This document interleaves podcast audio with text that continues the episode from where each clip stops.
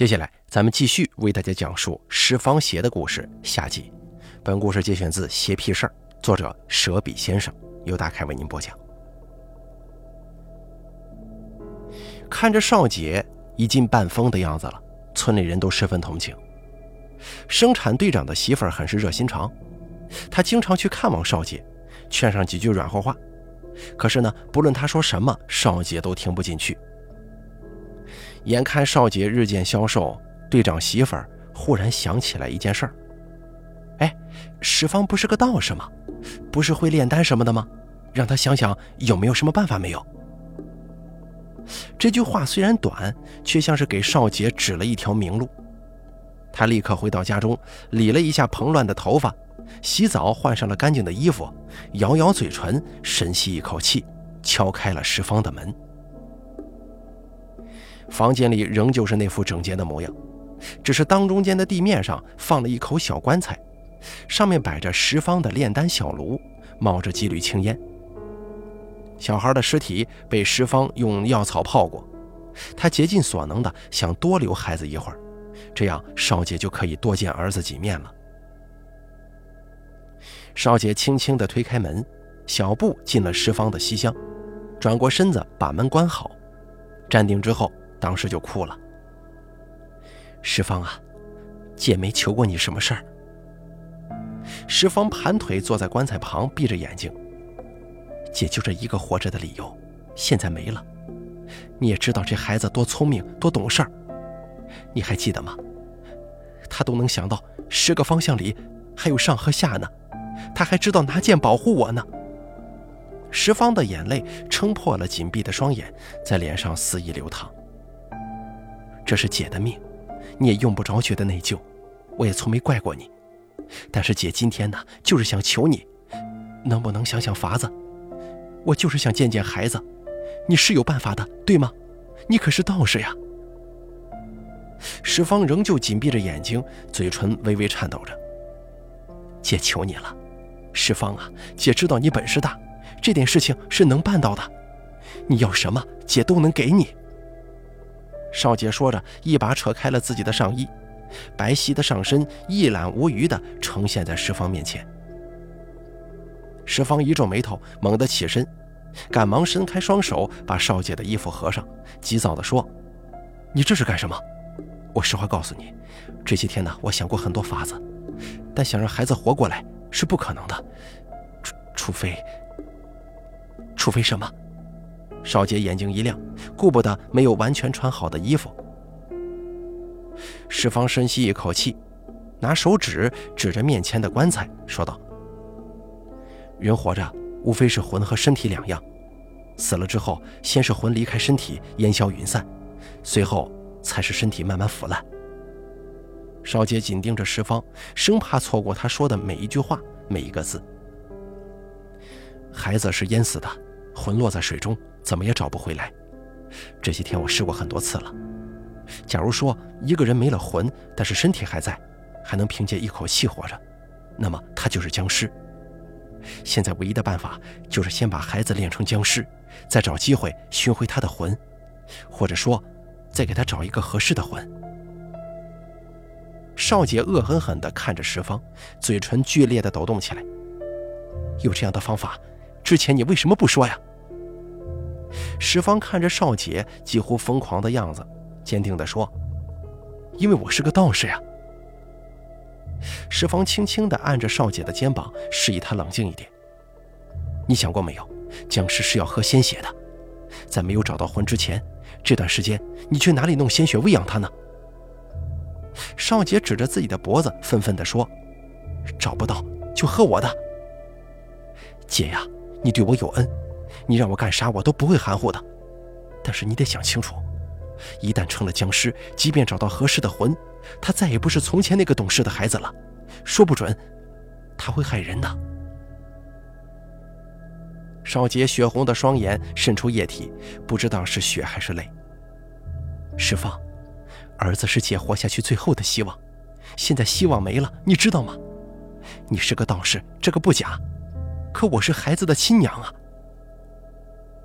石方沉重的低下头，眼看着少姐僵硬的转身走出了房间。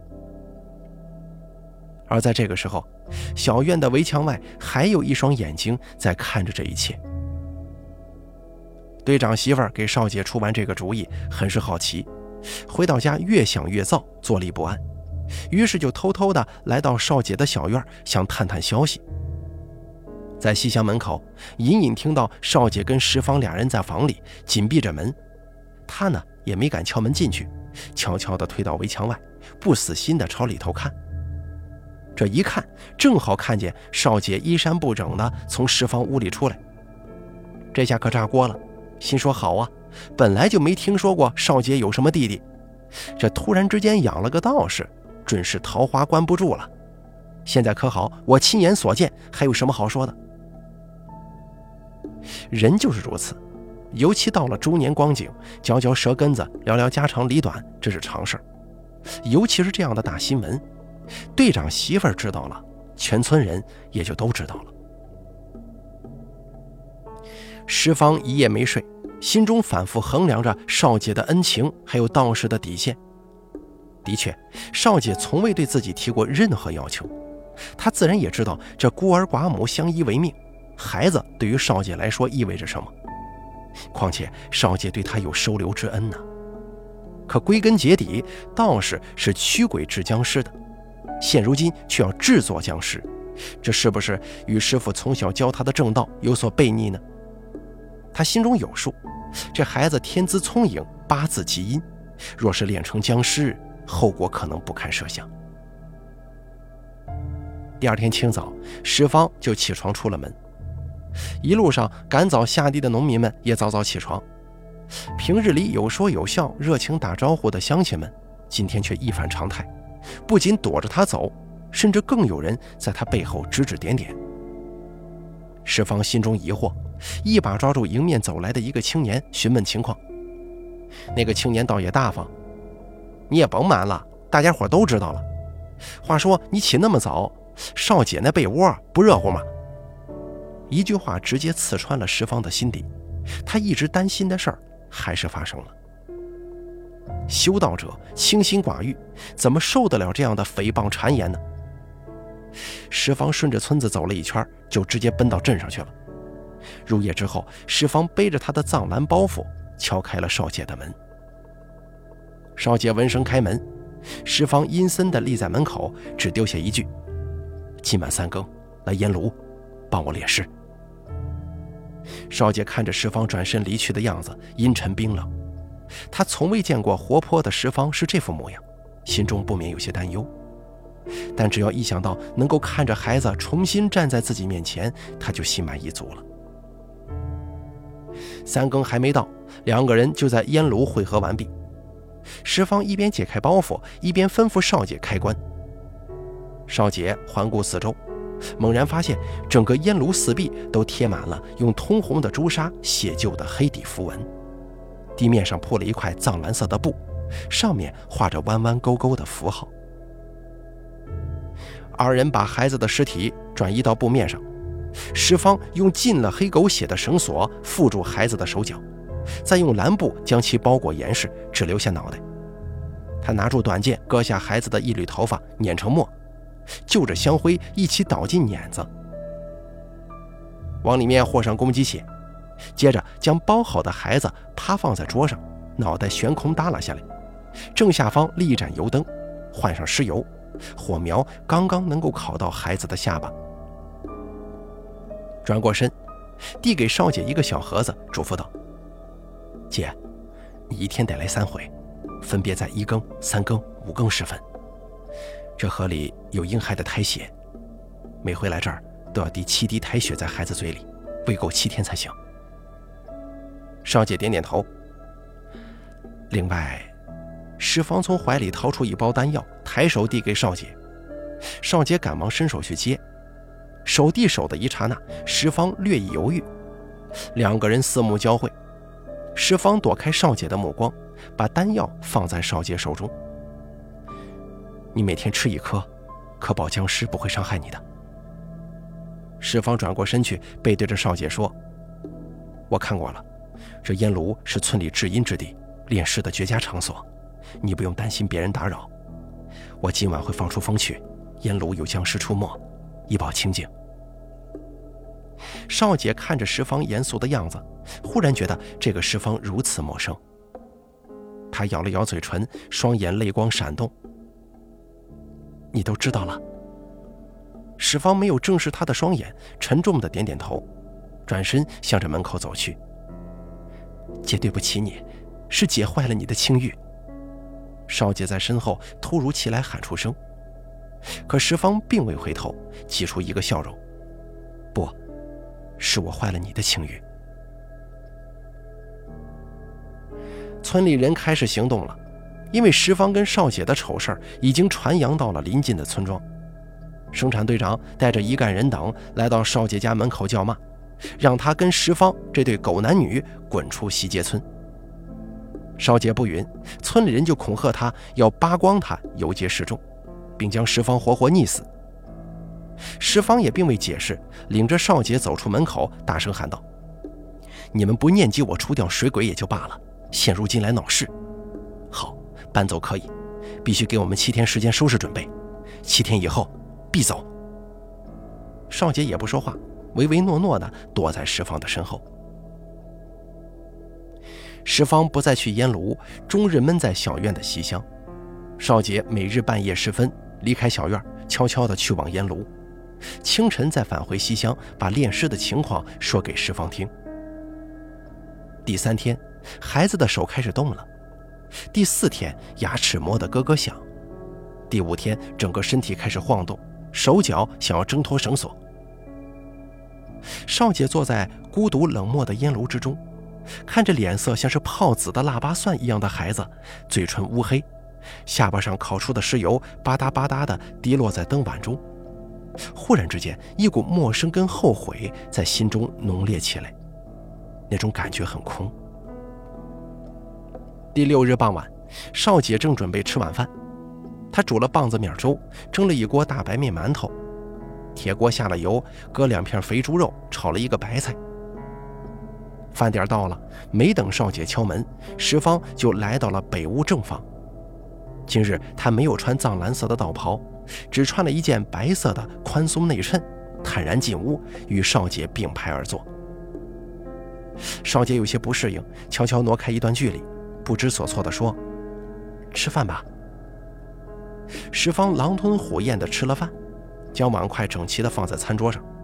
看了一眼刚喝完热粥、脸颊有些绯红的少姐，悠悠地说：“少姐，我来这村里，虽然不敢说有功劳，但起码说除掉了水鬼吧。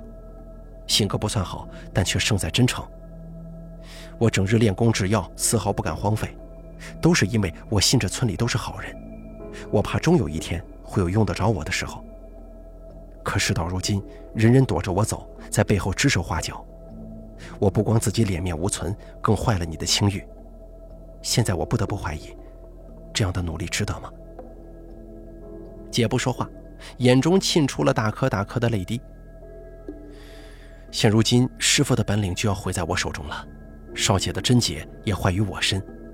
孩子的事儿，我背了性命；炼制僵尸，也使我背离正道了。我已经陷入不忠不孝、不仁不义。事已至此。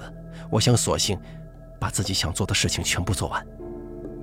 说完，石方敏捷地起身，一把把少姐横抱过来，而少姐也没反抗，两个人紧紧地抱在一起，向着卧室走去。这天半夜，石方与少姐一起来到烟炉，两个人刚走到门口，就听到屋内有沉重的脚步声。开了锁，把木门打开。一个浑身裹着蓝布的小僵尸，双脚并立，脸色青黑，双眼翻白，直挺挺的在烟炉中跳跃。石方率先进门，那僵尸闻声迅速转过身来，径直向着石方冲了过来，嘴中如同野兽一般发出低沉的呜咽声，张嘴就咬。石方见状，一闪身，反手掐住小僵尸的下颌，从口袋中取出一粒丹药，迅速填进他的口里。小僵尸的眼皮逐渐耷拉下来，失去了活力。石方取下僵尸周身的蓝布，扒了眼皮，低声说：“僵尸练成了，少杰缩在后面不敢说话。石方转过身对少杰说：“给你的药吃完了没有？”少杰点点头。石方闭上眼，深吸一口气。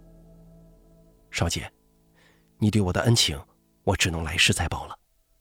说着，从袖中取出短剑。等少杰反应过来，脖子已经被短剑锋利的剑刃划开了喉咙，大量的鲜血喷溅而出。石方一侧身，顺势划开了僵尸手上的绳索。那僵尸双手是黑色的，指如曲钩，闻到这股血腥味，瞬间狂性大发，高高跃起，扒在少杰身上，大口大口的把鲜血吸进嘴里，直到肚皮撑得鼓起，血液也不再喷涌。石方见状，迈步上前，重新把僵尸捆好，立在一旁。从腰间取出黄丝带，紧紧地缠在少杰的脖子上，口中念咒。头顶一股子白烟淡淡升起。石方取了丹炉，打开盖子，把白烟缓缓地收集起来。接着一转身，盘腿坐在地上，顺手从墙壁上摘了一道黑符，两指一夹，符咒砰的一声烧着了。空中画几个圈，把黑符扔进丹炉。腾跃起身，把冒着火焰的丹炉靠在小僵尸的下巴处。下巴原本就被尸油炙烤，皮肤变得很薄，现在又被丹炉的火焰灼烧，好像是打开了身体的一道缺口。那股白烟就顺着缺口涌上了僵尸的脑门。僵尸翻白的眼球一下子变成了红色，眼球显出光泽。那个眼神分明就是少姐盛怒时的眼睛啊！僵尸崩开了脚上的绳索，一股黑烟一般敏捷地跳出了烟炉，瞬间消失了踪影。石方跪倒在地，抱起少姐的尸体，失声痛哭。天蒙蒙亮了，生产队队长家中爆发出了一连串的尖叫声。生产队长跟他老婆两个人在卧室里遭遇了僵尸。僵尸身形虽小，却行动极快，家里被他搞得乱作一团。圈养的猪被咬死，鸡被撕成碎片，残肢鸡血甩得到处都是。夫妻俩并未受伤，却被吓得魂飞魄散。生产队长慌了神，他忽然想起一年前光棍变成干尸的情形，哆哆嗦嗦地说：“村里没见过什么野兽，难不成真像道士所说的那样，烟炉里……”还真有僵尸啊！队长老婆哆嗦着附和道：“看这身形啊，我也觉得像是少姐的儿子，准是他变成僵尸了。快去找十方道士！”两个人喊上全村人，一同向着少姐的小院奔去。石方正在慢条斯理地收拾东西，见一帮人涌进了院里，就冷冷地开口说：“不用赶了，我这就走。”“走？你可不能走啊！有僵尸！”你走了，到了晚上我们怎么办呢？对，不管怎么着，你得帮我们治僵尸。此时人们心中只剩恐惧，全然没有人注意少姐的去向。石方沉默了一会儿，将收拾好的藏蓝包袱卸下肩膀，转身说：“既然乡亲们有难，我可以出手，但是有一件事我得说清楚：治完了僵尸，我就离开。”大伙纷纷点头应允。傍晚时分，石方一个人端坐在烟炉内，面前摆了一只小碗，里面盛了一点人血。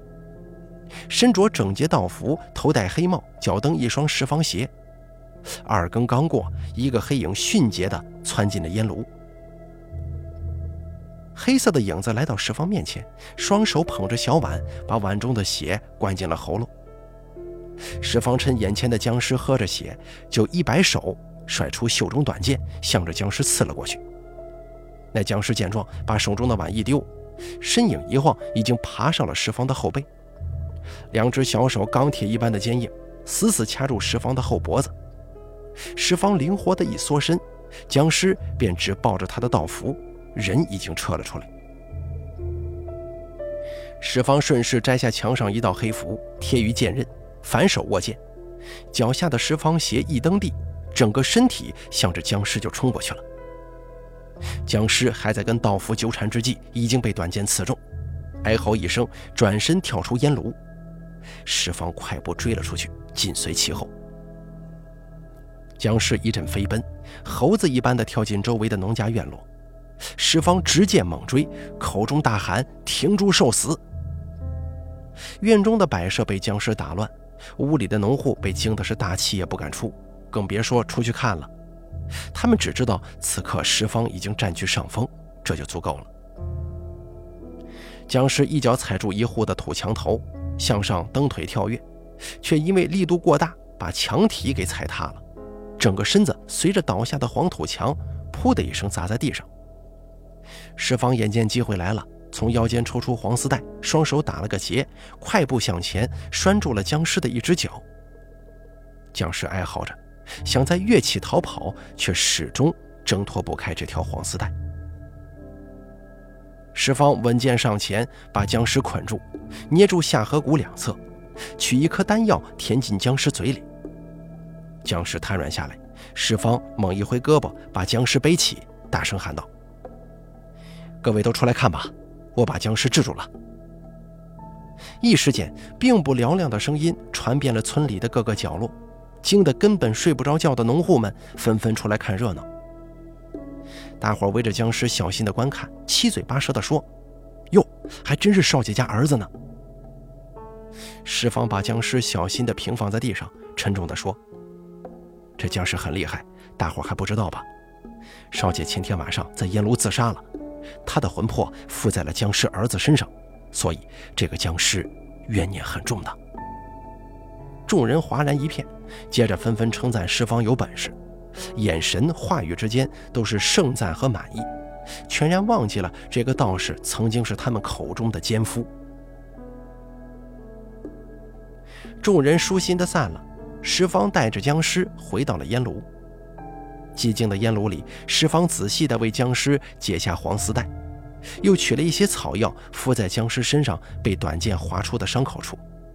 他心疼地看着僵尸，眼里含着泪，却忽然笑了，把僵尸一把搂在怀里，喃喃地说：“石方啊，你受罪了。”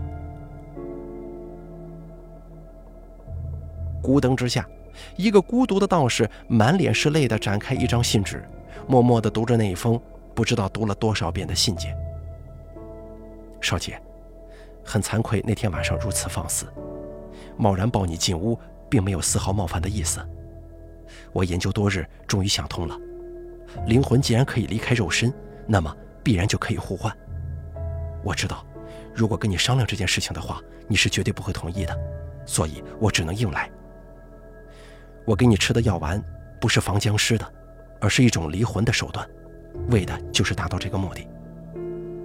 我整体的想法是，咱们俩先互换灵魂，再把我的灵魂注入到僵尸体内。